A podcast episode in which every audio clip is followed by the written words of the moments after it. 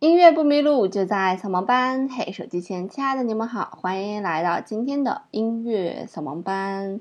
除了音频版的扫盲班呢，我们还有一个视频版的扫盲班，在微信公众平台回复“音乐扫盲班”就可以看到啦。那这个视频版的扫盲班大概是每周更新一期或者两期，所以你不用在。如果你已经关注了的话，就不用再回复音乐扫盲班了，你就直接在每一周的推送里面，你就可以看见视频版的了。因为我发现大家的好奇心真的是很强哎，就总想知道我长什么样子。好吧，那去微信公众平台就能看到了。今天呢，和大家来听的这一首歌呢，其实之前我没有介绍过，就是一个英国非常有才华的一位女性，叫做。Amy Winehouse，然后她在第二张专辑里面创作的一首歌叫做《You Know I'm No Good》，你知道我就不好，就是这样一个歌名。但是今天我们会听两个版本，一个版本呢是来自于 Amy Winehouse 的版本，一个版本呢是来自于叫做 Arctic Monkeys 北极猴一个乐队的这样一个版本。那通过两个版本的对比呢，让大家感受一下什么叫做音乐当中的一种风格吧。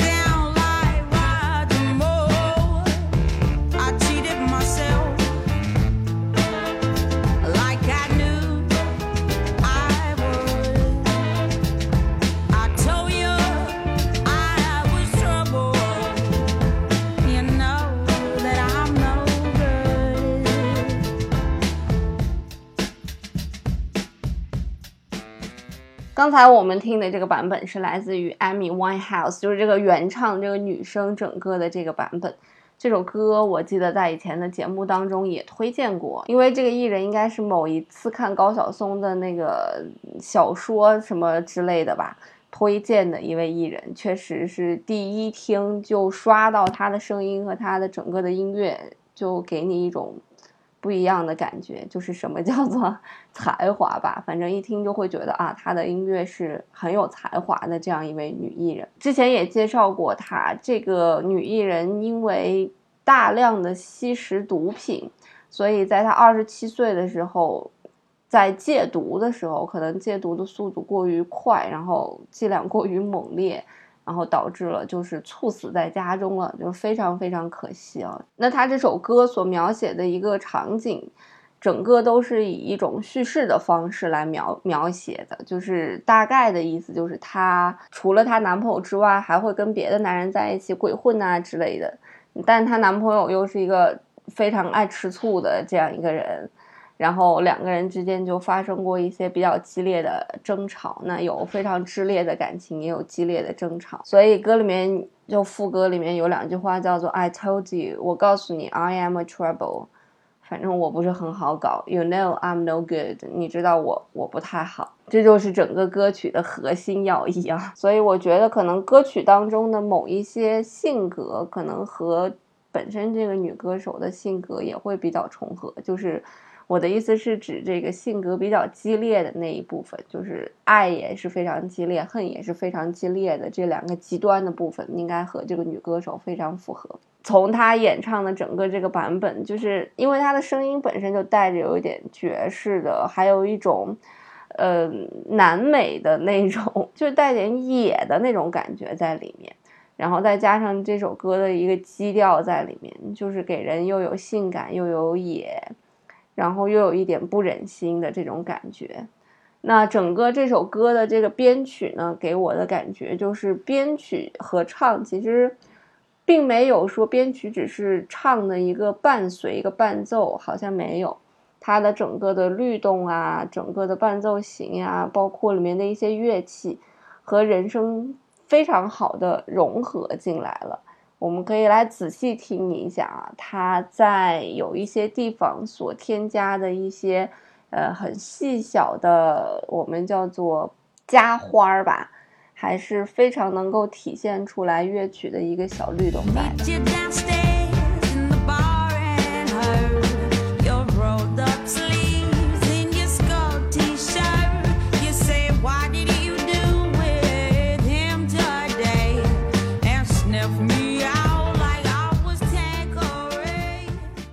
如果你是用耳机听的话，你可以在左边的声道听到一个噔噔噔噔的声音，然后右边那个声道会听到来个哒哒哒哒这样一个声音。在偏中间的声道的时候，你会听到有鼓的声音，还有贝斯的声音。就尽管说你可能会觉得，就是我们听到的左边的声道和右边声道那两个声道的声音非常非常的小啊。那尽管它非常非常小，但是它会起到一个很重要的作用，就是提升整个乐曲的一个律动感吧，就会让这个乐曲更有律动感。那其次，为什么要把它放在不同的声道里面呢？那就是因为要让它有一种立体感在。就是如果你要把所有的乐器都放在中间，呃，那听起来立体感就会比较差。所以一般在后期的时候，会把一些乐器往左边偏一些，把一些乐器往右边偏一些。就跟交响乐一样，你看交响乐这个小提琴坐在左边嘛，那大提琴坐在右手边嘛，那包括其他的乐器也分在左边或者在右边或者在中间，它这个排列都是会有一定的这种规律的，不是说随便这样排的，所以让你听起来声音是集合在中间的，会有左边耳朵和右边耳朵这样一个效应在。那这也就是我刚刚讲的说为什么会有。呃，乐器增加的那种律动啊，就是这种小的一些加花，可以让你感觉乐器当中的一些律动。那我们往下听，在主歌副歌桥的这块儿，它引进了 铜管的这个音色啊，你一听就能听出来什么叫铜管的音色。那你仔细听呢，它声道是在中间的，会有低频的一些东西和中频的一些东西都有，可以仔细听。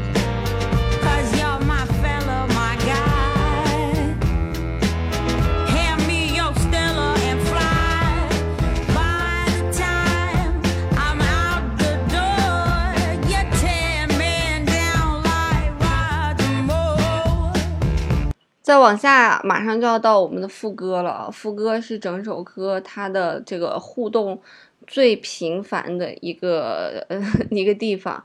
那么我们会听到原先我们在最前面听到的左声道的那个咚咚咚咚非常小的声音，它把它放的非常的靠前，所以你在左边可以非常明显的听到这个声音。那除此之外呢，还有我们刚才说的铜管乐，那它这个铜管乐的律动，它的伴奏型会。这个频率会加多，你会听见它比较密集。那除此之外呢，还加了一个小电钢进来。那鼓的节奏型基本上没有说太多的变化，所以通过不停的叠加乐器和伴奏型的一个密集，让这首歌的副歌出现。当然，这首歌的副歌听起来也并没有像那么像副歌，它没有和主歌的变化有那么大，不像我们有一些歌。会有那么大的变化，所以自然而然也没有在情绪上面给它做太多变化。比方说鼓会把它调得更花一些，这样听起来会变化会更大。没有，嗯，就是很简单的，只是把铜管的节奏型给它增多了。但我觉得它这个律动听起来非常非常的舒服，就是搭配在一起觉得非常非常的赞。我们一起来听一下吧。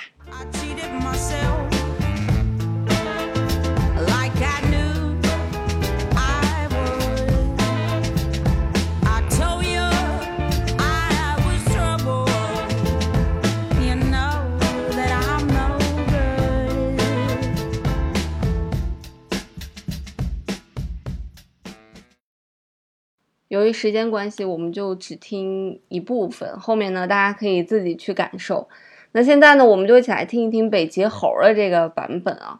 这个版本完全就是一个乐队的一个版本，就是它的整个编曲呢会没有像我们之前听的版本一样那么细致，并且它会有一些它自己的粗糙保留在里面。我们来听一听吧。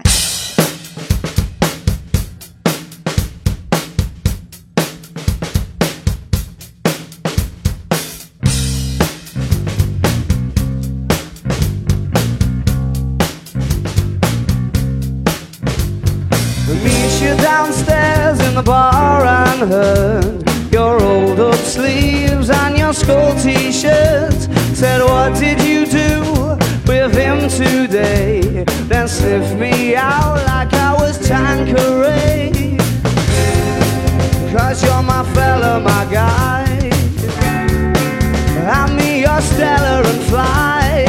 By the time I'm out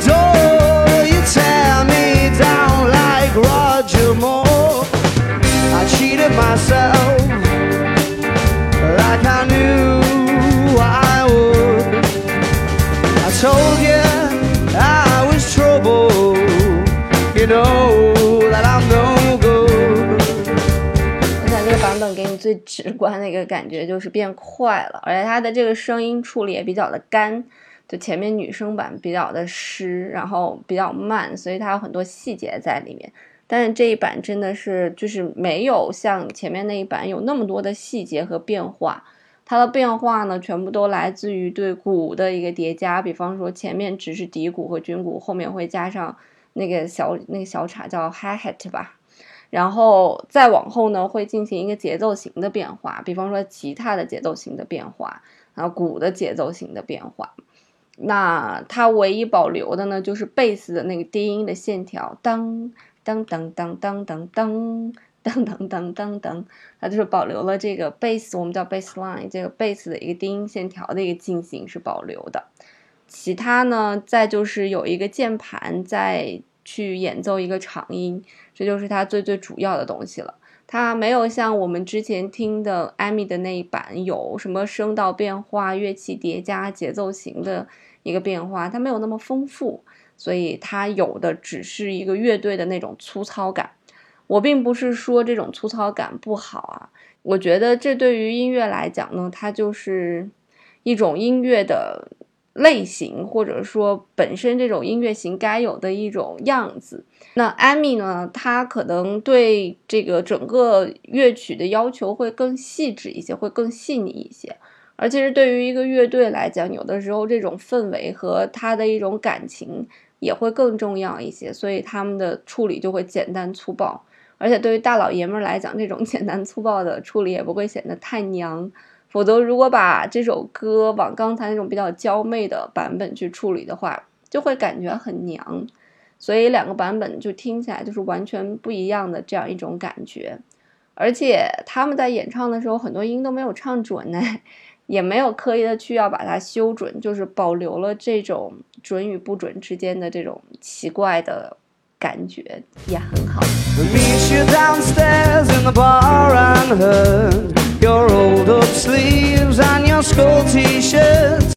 他这一句里面的那个 You roll up sleeve and your school T-shirt，然后第一句那个 roll up 那个 up 在升刀上面，它唱成刀了，所以导致了后面那个 sleeve 的咪也稍微有一点低。这就是就开头唱第一句、第二句的时候就不准了，后面这种不准的情况还是很多。我是跟大家简单的挑个刺儿，但是我并不觉得这是不好的。我觉得在这个玩乐队的这种感觉当中，这种不准是一个非常有特点的一些东西。如果你真的唱那么准，反倒好像失去了一点点那种风味儿哈。你去听很多，其实这种。唱这种摇滚，包括玩乐队的，就是很多他们都会介于准与不准之间。大多数人我不知道能不能听出来，我估计如果你不是学音乐的，你可能听不出来他唱的不准，而且你没有把注意力放在那儿，你就更听不出来了。而我就是专门为了挑刺儿嘛。所以我就是仔细去听了一下这个东西，然后我就发现了，其实很多地方都不准，尤其是这种一有变化音啊，就是有升降记号的时候，就会不太准。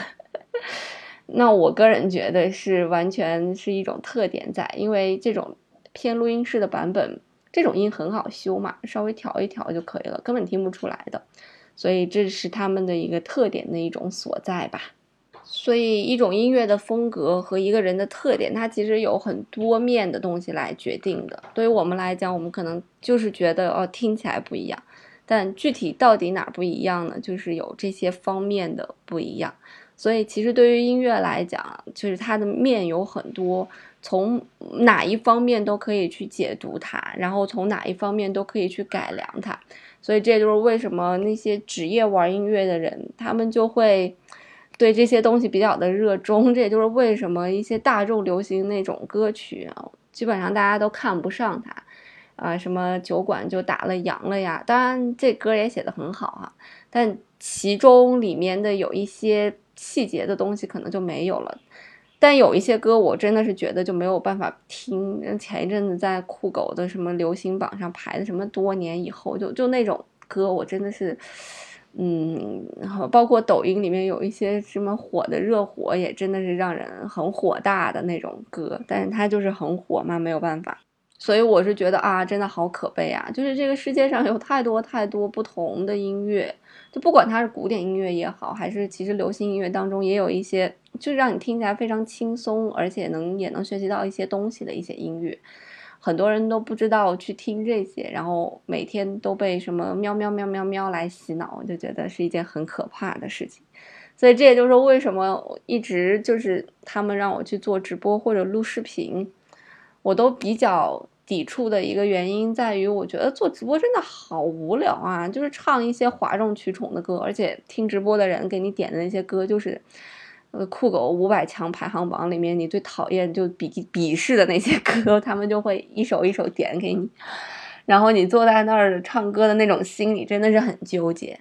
其实包括录视频也是一样，就是什么歌火你就跟着他去录，或者别人翻唱什么你就跟着去翻，然后去录。就我就觉得这些东西，就它一点音乐性和新鲜感都没有，为什么要去做？但有的时候，你为了火又不得不去做。你要做这种曲高和寡的东西，你就赚不到钱，然后你就过不了那种哎呀特别 fancy 的生活，所以你也会在内心当中非常的挣扎和纠结。我就记得我原先跟一个歌手吃过饭，那个歌手叫做崔子格，他有一年过生日的时候跟他一起去吃饭。大家我不知道对他熟悉不熟悉啊？崔子格原先唱过一首歌特别火，就是。老婆最大呀，老公第二，你是我的心呀，你是我的肝儿，就好像是这首歌，崔子格还有卜卦，当时非常非常的火。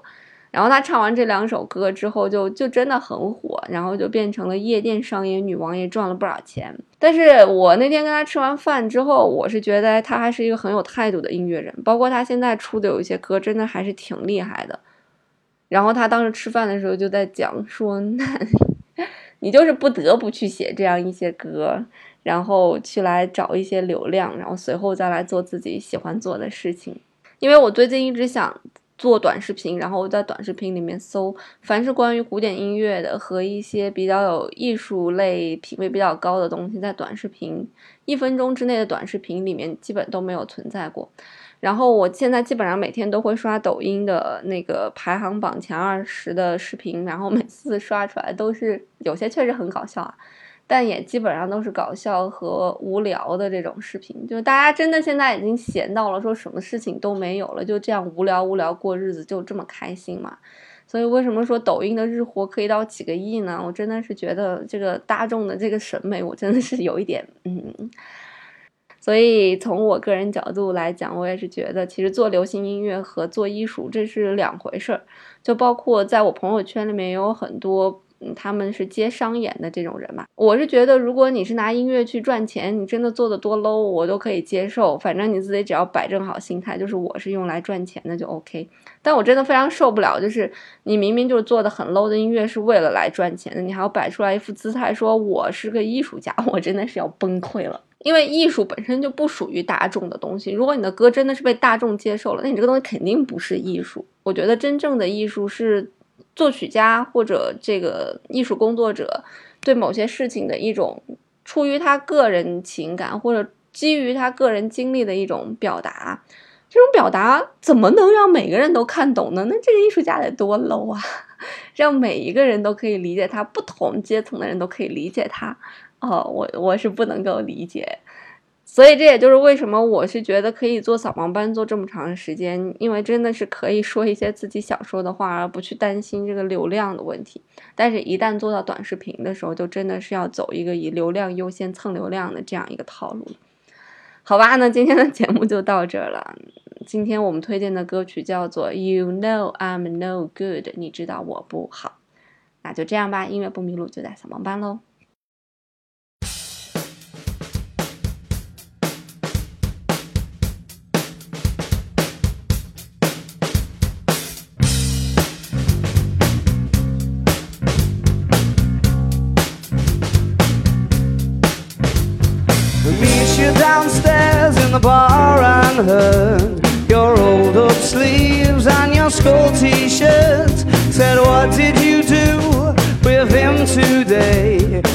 Sniffed me out like I was Tanqueray. Cause you're my fella, my guy. Hand me your stellar and fly. By the time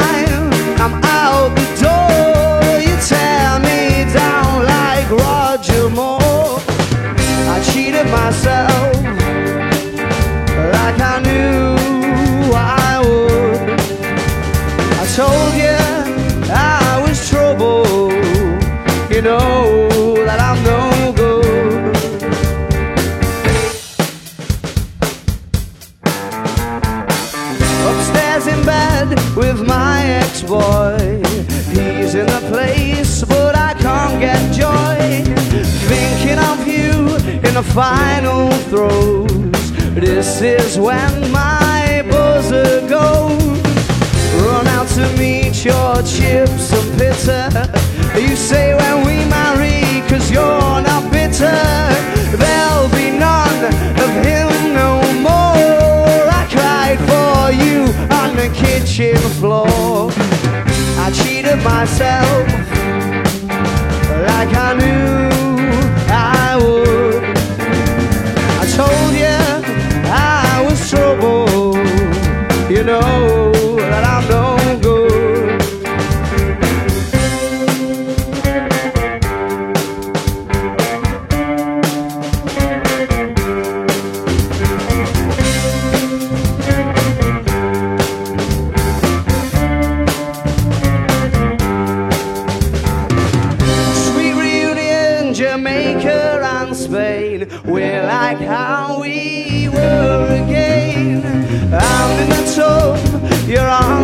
seats.